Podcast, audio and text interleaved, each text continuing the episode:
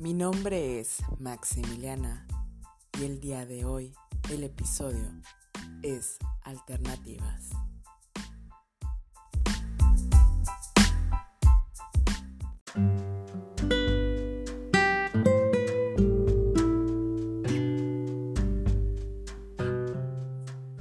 Pues bienvenidos a este episodio que titulamos Alternativas.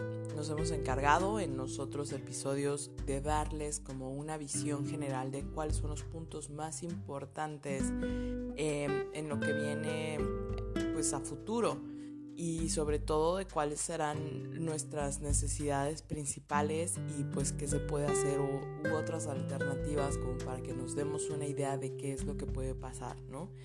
Entonces, este episodio se titula Alternativas porque, bueno, ya una vez un poco más conscientes acerca de lo que va a pasar en el mundo y todo esto, pues creo que esa conciencia nos lleva a decir, bueno, ¿y qué puedo hacer yo para colaborar o para contribuir o disminuir o, o bueno, eh, de alguna manera aportar un granito de arena y decir, ah, ok, pues yo puse de mi parte, aunque fuera bien chiquita, pero hice algo, ¿no? Y entonces creo que eso es súper importante para todos, pues los que somos conscientes, ¿no?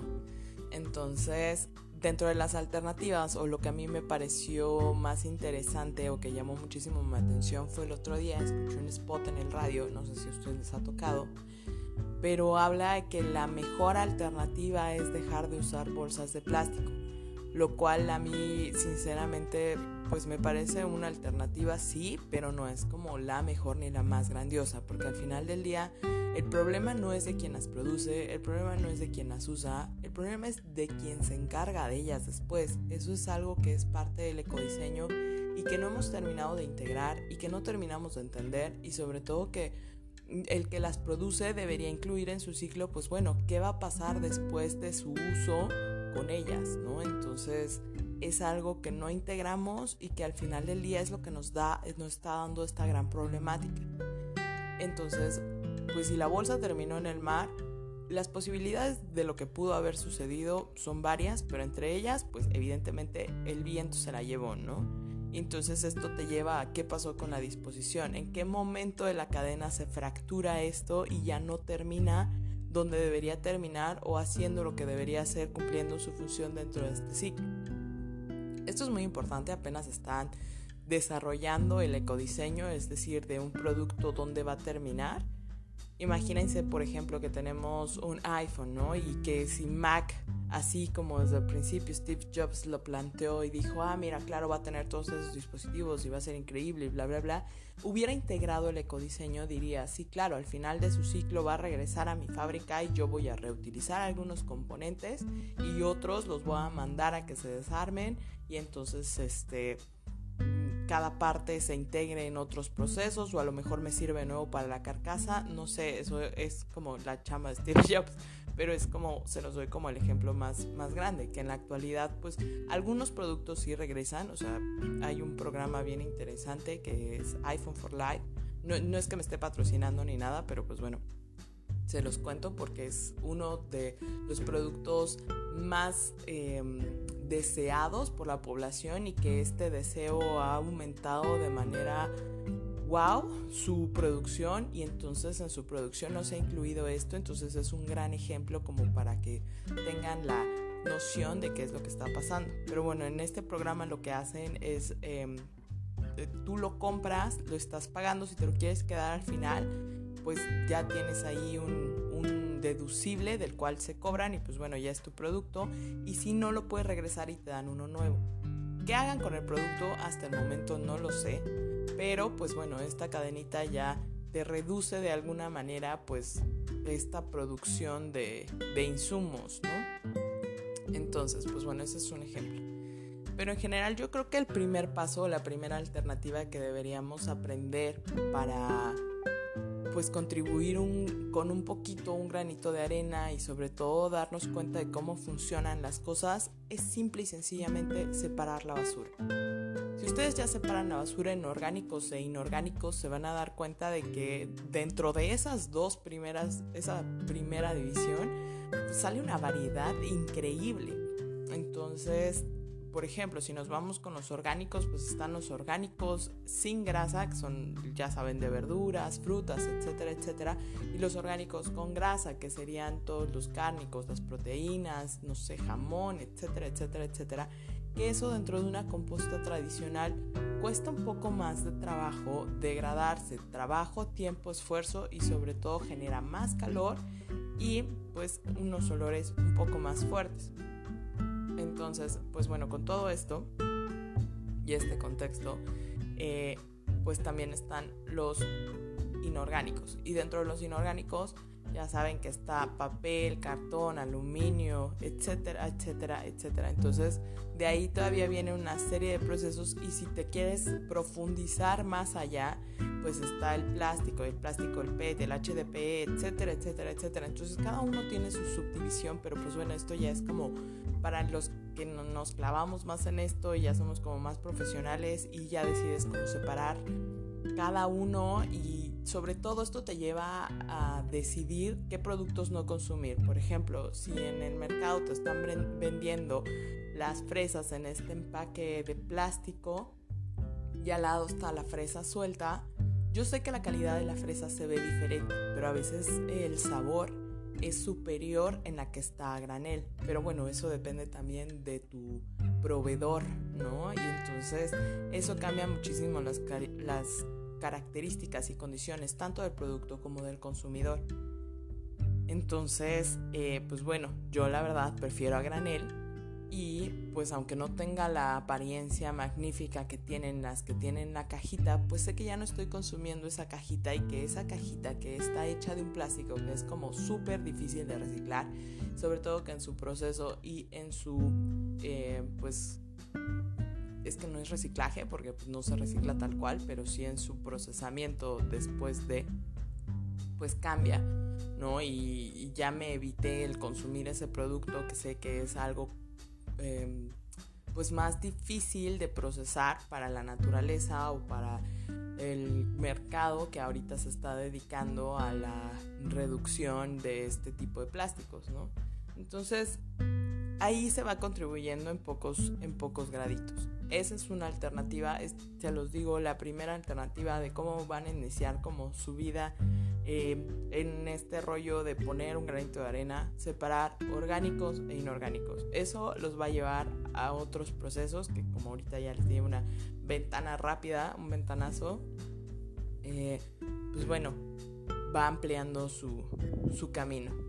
El siguiente yo creo que es preocuparte por la cantidad de agua que, que, consumes, ¿no?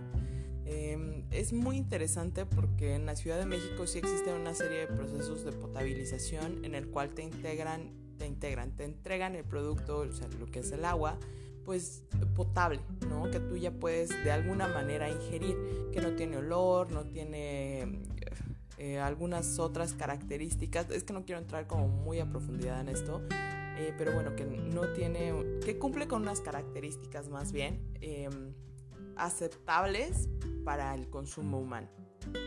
Sin embargo, en otros estados, eh, pues no necesariamente se cumplen con ellas, ¿no? Con cierta normativa que aparte existe ya a nivel nacional, que son las famosas NOMS, y que pues deberían de cumplir con esos parámetros, pero no necesariamente lo hacen. Y pues bueno, esto también está regido y viene politizado por muchas otras características. El punto es que no se puede eh, pues contar con la misma calidad. O sea, por ejemplo, yo les puedo decir, no, pues cómprense un filtrito, este, estos nuevos que tienen eh, piedras este, mineralizadas que te ayudan a purificarla y echen el agua de la llave y queda perfecto y al final ya tú la puedes tomar. Esto en la Ciudad de México les podría decir que sí se puede hacer.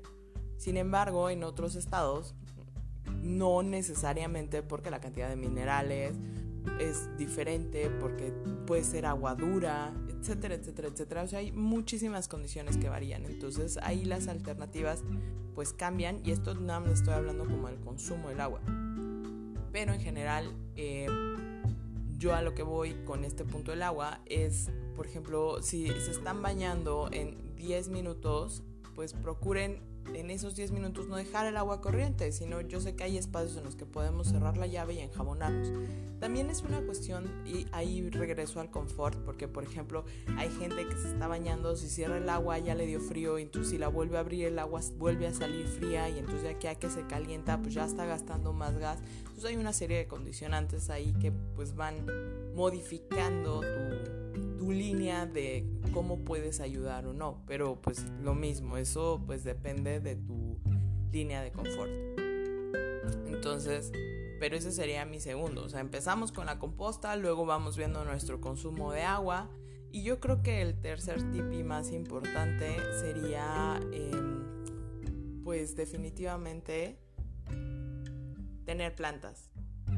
Si hay algo que de verdad cambia tu vida, tu día y en general como toda la energía de tu casa, el tener plantitas. Yo sé que a veces es difícil, yo sé que hay gente a la que no se le da, yo sé que requiere tiempo, esfuerzo, dedicación y sobre todo estar al pendiente de que no les falte agua, que estén creciendo bien, que si les falta un abonito, que si ya hay que poner una maceta más grande porque pues ya requiere más espacio, etcétera, etcétera, etcétera. Entonces eso es, pues sí, se vuelve una responsabilidad más, pero al final del día les prometo que va a cambiar su vida, cambia también la perspectiva del espacio, cambia la forma en la que ustedes se integran con su espacio, porque pues es tener ahí un ser vivo que los está escuchando, los está viendo, los está vibrando y al final del día ustedes van viendo cómo las vibraciones que emiten con ellas las llena de, de energía, ¿no? O sea, se van nutriendo de ellas, de ustedes y ustedes de ellas. Entonces creo que ese es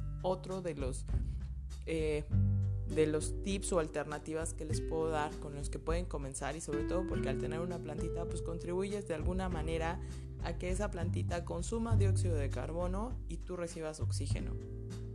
Y eso, sin lugar a dudas, siempre va a nutrir el espacio. O sea, es una interacción en el cual tú le das, ella te da y todos felices, ganar, ganar, la pasamos súper bien.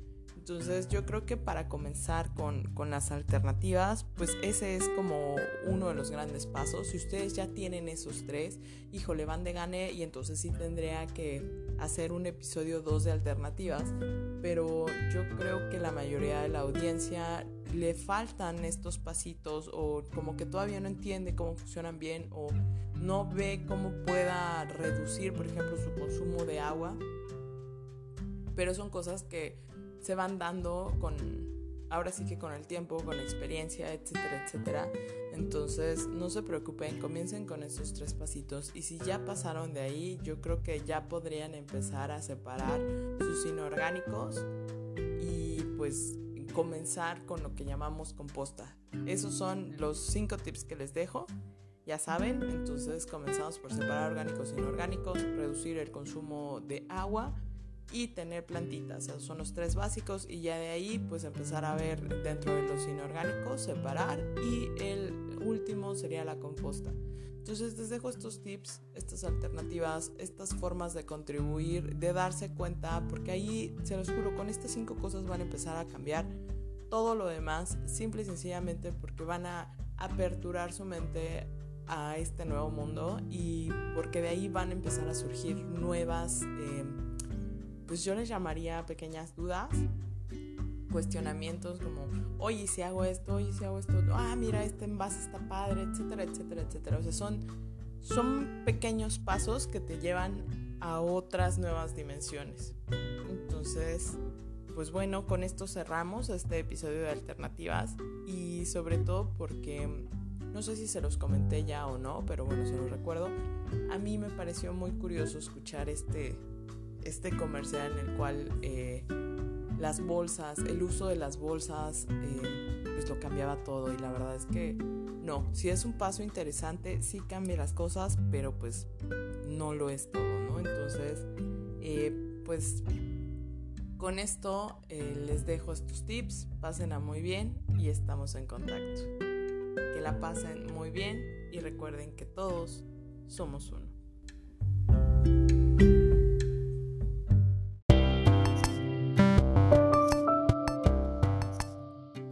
Gracias por escucharnos. Esperen el próximo segmento. Hasta pronto.